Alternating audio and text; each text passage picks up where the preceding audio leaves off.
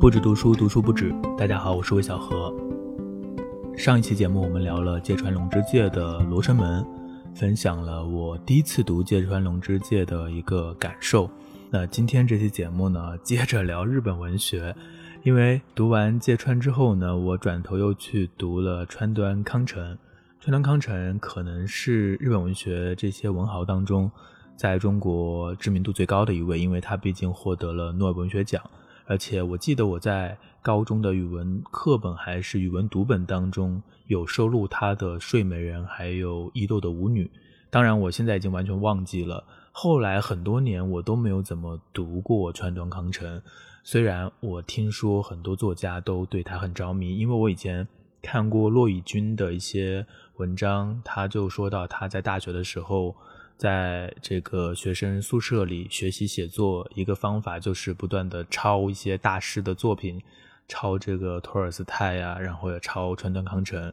好像余华也看了川端康成，受到很多的启发。但就像我上一期节目当中说的那样，我对日本文学好像一直都是八字不合，而且我也并不是文学专业的，对文学史也不是很了解。所以呢，那我的这个节目本身就是一个普通读者的立场来分享一些我的阅读体验。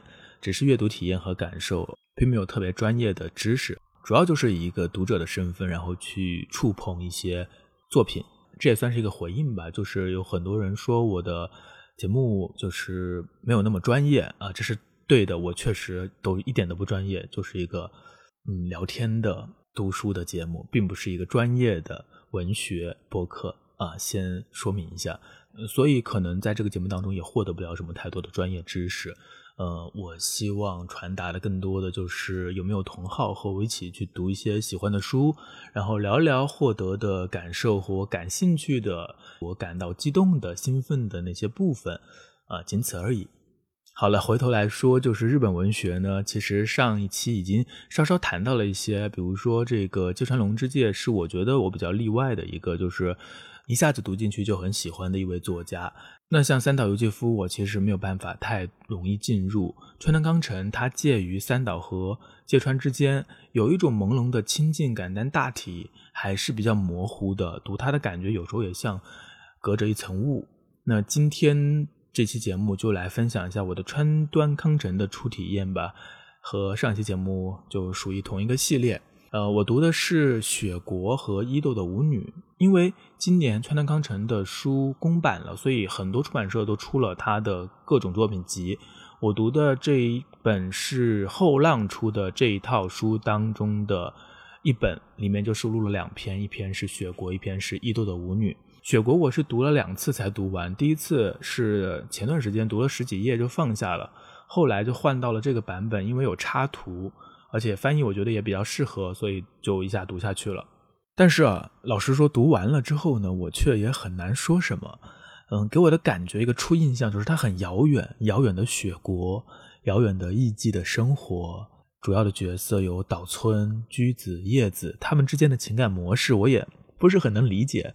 读它的感觉呢，就好像是一幅唯美的、带有日本风格的画，它挂在那里，但是我与它之间是隔的。呃，借用王国维的话，和他是隔的。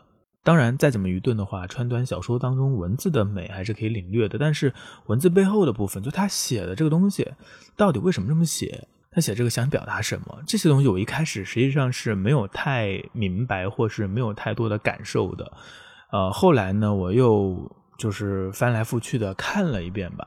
啊，也不能说完全理解，但是就分享一下我自己的一些感受。先来介绍一下这个故事，可能很多人都读过了。它的故事也很简单，几乎都不成为一个故事。小说的主体部分呢，写的就是一个中年男子，他叫做岛村。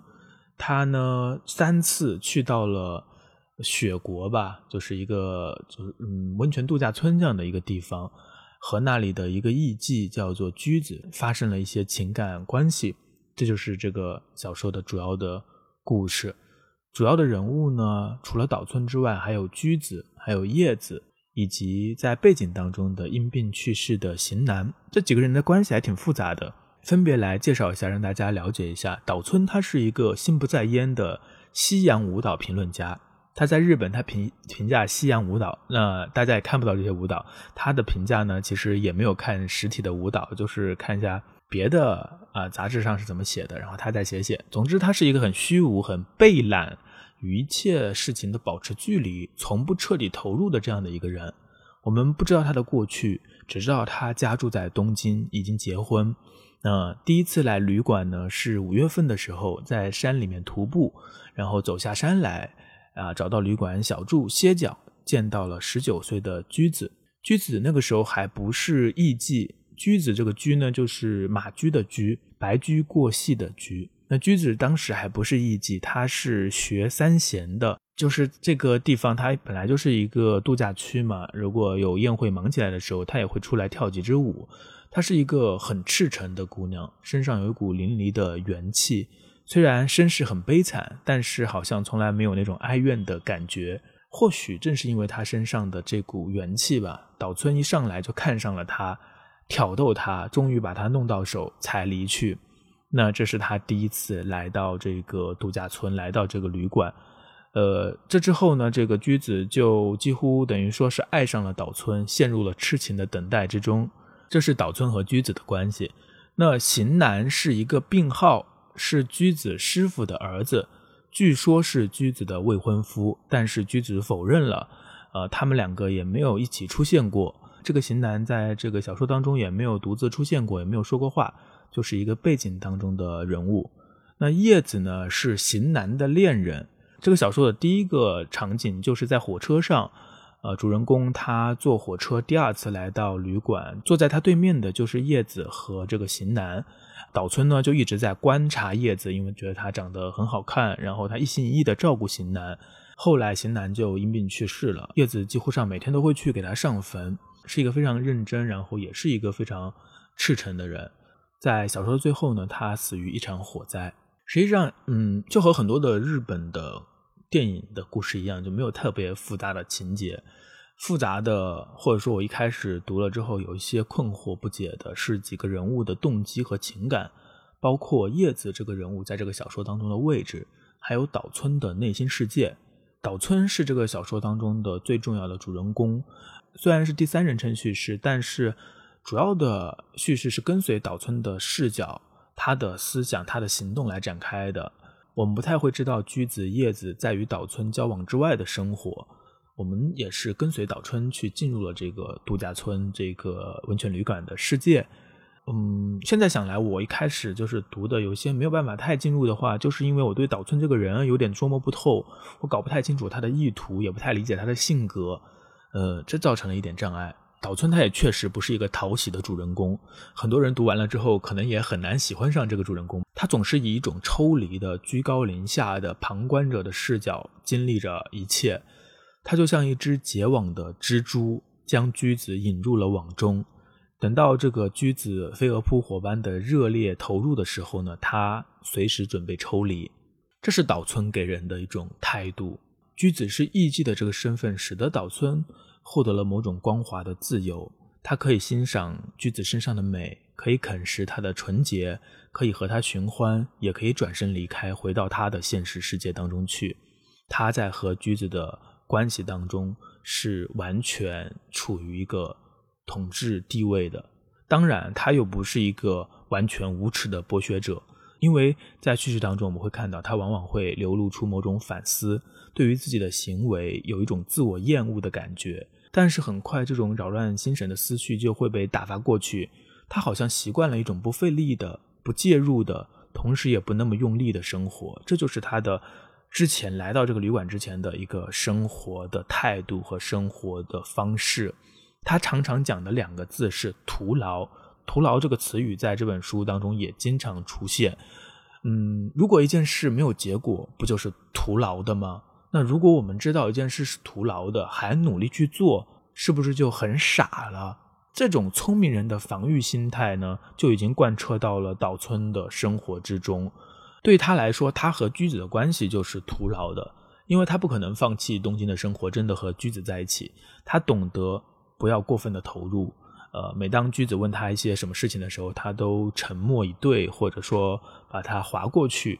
有一次他在村里听到了一个八卦，就是这个度假的村里，呃，因为还有很多原住民嘛，听到了一个八卦，就是居子做艺妓呢是为了赚钱给他的这个未婚夫邢南挣这个医疗费，而邢南呢他的病基本上是治不好的，肯定注定是要死的。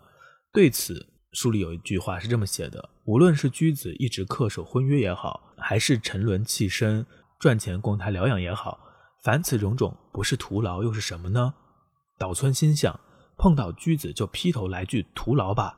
同时，他又不由得感到他的存在至于自己还是洁净无瑕的。这虚伪的麻木，散发着寡廉鲜耻的危险气息。岛村沉静地品味着它。这段很有意思。因为岛村本来他的价值观呢，就是觉得很多事情都是徒劳的，所以他想要拿这个价值观去评判橘子，劈头给他来句徒劳。但是转念他又发现了自己的麻木虚伪。橘子他有一种蓬勃的本能的生命力，他虽然知道爱上岛村没有好结果，但还是投入其中，并且从不退缩。你可以聪明的说，他这样做是徒劳的，甚至他为所谓的未婚夫来做艺妓赚钱。呃，最终这个他的那个所谓的未婚夫也注定会死的，他这样做也是徒劳的。但你如果真的这样开口的话，你自己的虚伪和无能就立刻暴露出来了。岛村被句子吸引，可能也是因为他的身上有这样一种能量，这是他所没有的，也是他所希冀的。书里有这样的一段话是这么写的：句子虽然对他表达了爱意，但他自己却有一种空虚感，常把这种爱意作为美丽的徒劳。但是他反而随之感到居子欲求延存的鲜活生命，犹如赤裸的肌肤触碰过来。他可怜居子，同时也可怜自己。他可怜居子是居子投入了一场必然的徒劳，因为居子和他相恋，或是居子那么热烈的投入他的感情，呃，每次都等待他，然后每次虽然说我。不来了，你赶紧走吧。但每次还是飞蛾扑火般的向他走来，这必然是徒劳的。他因此而可怜居子，那同时他也可怜自己，是因为他自己从来都不敢真的投入什么。我想起小说当中有一个看起来无关紧要的场景，或许可以作为这个小说当中的一个注脚。这个小说写了三次，呃，岛村来到这个度假村。第一次呢，其实是作为插叙插进来的。整个小说的开头呢，是第二次来到这个村的火车上的场景。在第二次这个行程的回程，还写了一下火车的回程。在这个回程上，岛村坐在火车，看到了一个五十开外的男人和一个面色红润的姑娘相对而坐，他们在热烈的聊天。书里的描述是，那姑娘气色鲜亮润红。如同燃烧的火焰，那岛村就猜想说，这两个人聊得这么热烈，一看就是一对旅行的情侣。但是到了下一站，这个五十多岁的男的，他就匆忙的整理行李，与姑娘告别，就下车走了。岛村忽然的热泪盈眶，连他自己都感到愕然，做梦都想不到，他们仅仅是偶然在车上遇到的两个人。他看到这一幕，他流泪了。他为什么流泪呢？可能这种离别让他想到了驹子，但我觉得还有一点可能，在这样一场完全徒劳的投入的事情，就是这个五十多岁的男的和这个女的，他们在火车上热恋的聊天，那么投入的，呃，就释放自己的生命热情。这对于岛村来说，这是徒劳的，因为你马上就下车了，你们聊那么多干什么呢？没有什么意义嘛。所以看到这两个陌生人能够如此的投入，他想必也想到了自己的胆怯和迟疑。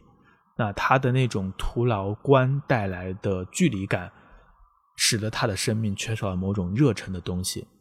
所以整个小说还是完全以岛村为中心的，驹子是一个激活他的对象，叶子是另外一个。对我来说，这本小说可能写的就是这两个女性对于岛村来说。啊，使他自己内心世界产生的某些感受和变化，嗯，相比于岛村和居子的亲密关系，叶子和岛村其实一直都没有特别多的交往，但他的身上也闪烁着某种纯真，他对于型男的一心一意，还有他和村里的人聊天的时候听到过，呃，叶子在浴室洗澡的时候会自己唱起歌来，也是那种比较嘹亮的。呃很有生命力的一种一种女性。之前看到一篇文章里面，骆以军说这个小说一开始就写的叶子。小说的第一句话很有名啊，穿过陷进的长长隧道，便是雪国了。夜空的底端已经泛白，火车在信号站停下。呃，然后一个姑娘从对面的座位上站起身来，打开了岛村前面的玻璃窗。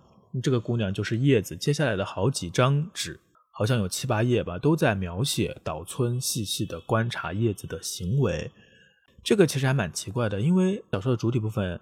是写的岛村和驹子的情感纠葛，为什么要在小说的一开始花这么大的篇幅来写叶子？而且我们看完这一段之后，很容易就以为说这个女生，这个叶子就会是这个小说的主要的女主角吧？但是你看下去会发现，哎，怎么突然变人了？这是一开始没有想到的。那为什么要写叶子呢？骆以军说，在火车的流动中，一个透明的。幻美绝伦的美少女的脸，这个叶子的形象，其实写的是一切时光崩毁之前橘子最美好的样子。换句话说，他认为叶子就是另外一个橘子。这里有一个很重要的元素，就是时光、时间。时间在这本小说当中也有很大的作用，因为时间是最残忍的，甚至岛村一直说的徒劳感，徒劳两个字，他所。所要追问的或所面对的最大的一个背景，就是时间的有限性，人终究会死亡。在这样的一个背景之下，好像什么事情都是徒劳的。那时间的残忍还体现在整个小说的叙事当中，它是三次旅程，大概有三年的时间，每年来一次。第一次来的时候，句子还是一个少女，那个时候她第一次见到岛村。那第二次来呢？句子就已经做了艺妓了，嗯，不管是什么原因，或者是他为了型男的医药费等等，他做了艺妓了。虽然好像日本文化当中对于他的渲染是他有种比较美化的形象，但实际上他并不是一个很好的工作。第三次的旅程有专门写到一个退休的艺妓，一个艺妓退休的过程，那也是居子的未来。骆以军说，川端康成的眼神是死神的眼神。因为他一下就看到了美的腐坏，所谓的徒劳感、徒劳观，最无法消解的背景就是死亡。禅宗里面说，从美人看到骷髅，如此等等。但是我看完这本小说好几遍之后，觉得好像他并没有完全站在这个立场之上，他只是从这个立场出发，但是最终却走向了他的反面。嗯，即使是徒劳的，也可以投入，也可以绽放，不管任何事情。生活也好，爱情也好，都是这样。那叶子的死，他最后的死亡非常强烈的从火中坠落，它不一定是指向虚无的，反而它可能指向生命的浓度与烈度。嗯，它并不是一个负面的行为，在这个小说当中。那关于雪国呢，就先讲到这里。下面来聊一聊伊豆的舞女这一篇呢，就不长，是一个短篇。呃，我第一次读就蛮喜欢的，和雪国不一样。雪国还是读了好几遍。这个伊豆的舞女呢，它和雪国世界里的那种雾霭沉沉的晦暗不一样，它是从里到外都是清透的，里面有一种少年感，少年感就是有一种少年的气息，一个涉世未深的，并未完全嵌入真实世界，而是游离在生活之上的一种氛围。孤独的旅行，偶然的相遇，然后分别。是的。也是旅行，也是分别，但是这里面并没有徒劳的叹息，仅仅是一段美好的回忆。看了一下川端康成的传记的作者说，川端的作品呢，很多都是来源于真实的。像《雪国》这一本小说，呃，他自己确实有一段时间就专门去到了一个度假的温泉旅馆，啊，当时他也有结婚，好像还有人考证出了。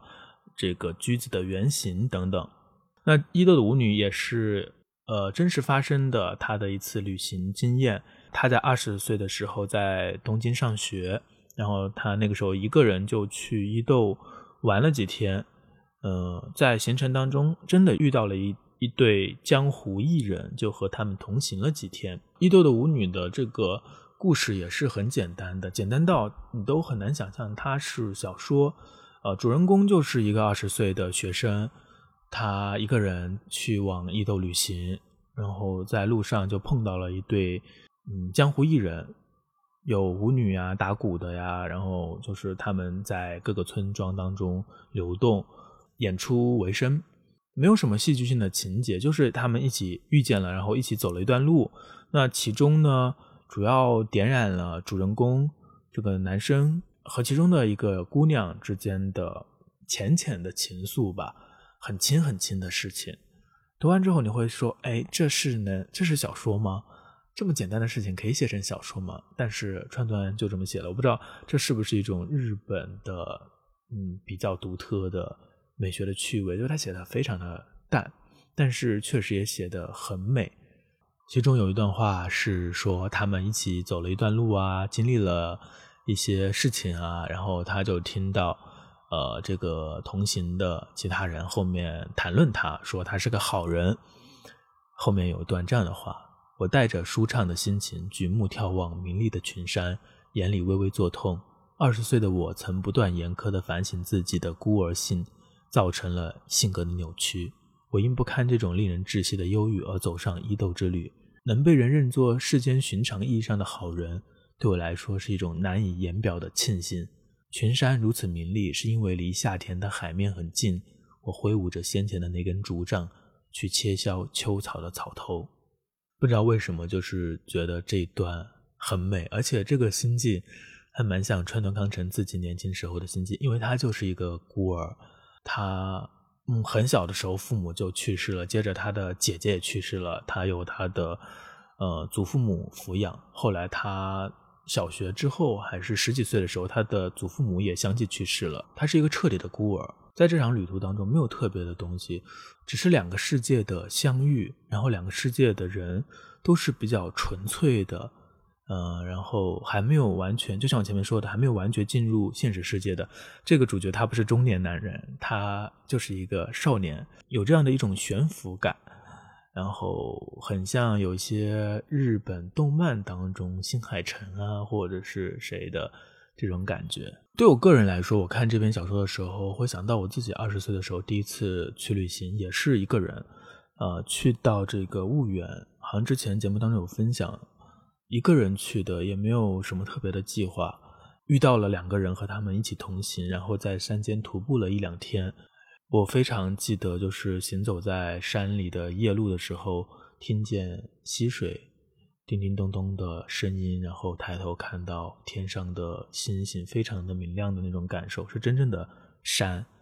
嗯，他们比较勇敢，就是敢于在夜里徒步啊。如果不是他们，我估计也不会有这样的一种经验，是非常美好的。虽然大家都很陌生，但是在那一段。旅途当中，好像大家是可以互相信任的，也不需要去交代各自的背景，我们仅此在这一段旅途当中，呃，互相的照顾，因为它并不是真实生活的延续，它好像就是偷来的时间，或者是某种虚构，在真实生活当中的虚构。旅途很多时候就有这样的一种可能，包括这个雪国也是三次旅途，旅途陌生的世界，然后陌生的人。呃，这样的相遇就是一次虚构，而这种虚构当中会有某种美，或者是某种生命的隐喻。然后最后旅程结束的时候，大家分别，也是一个有一点点的忧伤、哀伤，但同时好像一个崭新的世界正在徐徐展开的那样的一种感觉。在这篇小说的最后的一段，是他坐在船上，独自回去东京了。船舱熄灯了，船上堆积的鲜鱼和潮水的气味越来越浓。在一片黑暗中，我受着少年体温的温暖，任凭自己的眼泪溢出，脑中变成一片澄澈的清水，滴滴答答的落下，然后便是一片空白，只留下一番甘美的欢欣，还是很唯美、很美好的一个回忆。好了，那今天的分享呢，就是这本《雪国》当中的两篇《雪国》和《伊豆的舞女》这个系列集子当中，还包括《古都》《千与鹤》《舞姬》和《美丽与哀愁》。那今天的节目就先到这里结束了。呃之后日本文学还会不会再读一下其他的作家呢？大家如果有特别推荐的作者或是书的话也可以在评论区分享一下。日本文学既然都看了那就继续再多看一点也无所谓 对不对？是的那最后呢还是非常感谢大家的收听。不管是在哪个平台听到如果你喜欢不止读书的话请记得一定要订阅。